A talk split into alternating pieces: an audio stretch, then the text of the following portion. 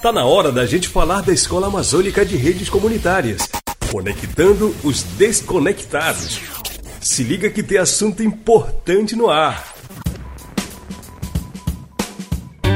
Estamos com informações da Escola de Redes Comunitárias da Amazônia.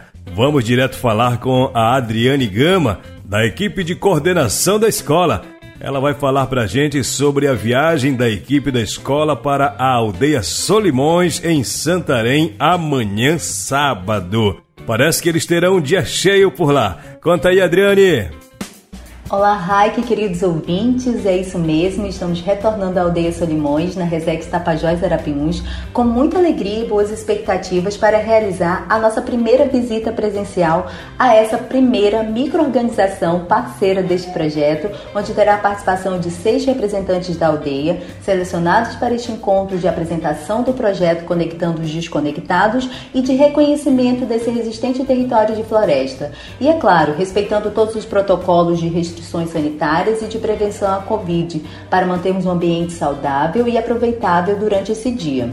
E nesta imersão, vamos colocar em prática uma metodologia participativa e de grande momento de escuta para encontrarmos os principais temas geradores a partir da realidade desta aldeia, numa perspectiva baseada em Paulo Freire, humanizadora, autônoma e crítica, e uma metodologia bastante reconhecida pelas comunidades ribeirinhas dessa região, que é a educologia, do nosso querido sempre mestre Magnólio de Oliveira, as quais busca dialogar e reconhecer questões problemáticas, neste caso sobre comunicação comunitária e cidadania digital, a fim de encontrar ideias e soluções criativas e adequadas para fortalecer a cultura amazônica local, onde esses temas, debatidos por esses representantes, terão total relevância no processo de construção pedagógica da inédita Escola de Redes Comunitárias da Amazônia.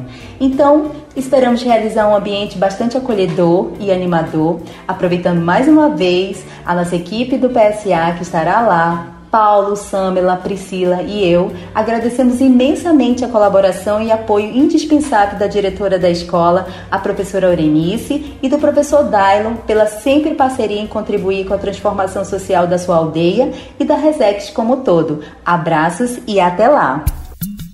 Obrigado, Adriane. Olha só, a Escola de Redes Comunitárias da Amazônia faz parte do projeto Conectando os Desconectados. Aqui no Brasil, é realizado pelo Saúde e Alegria.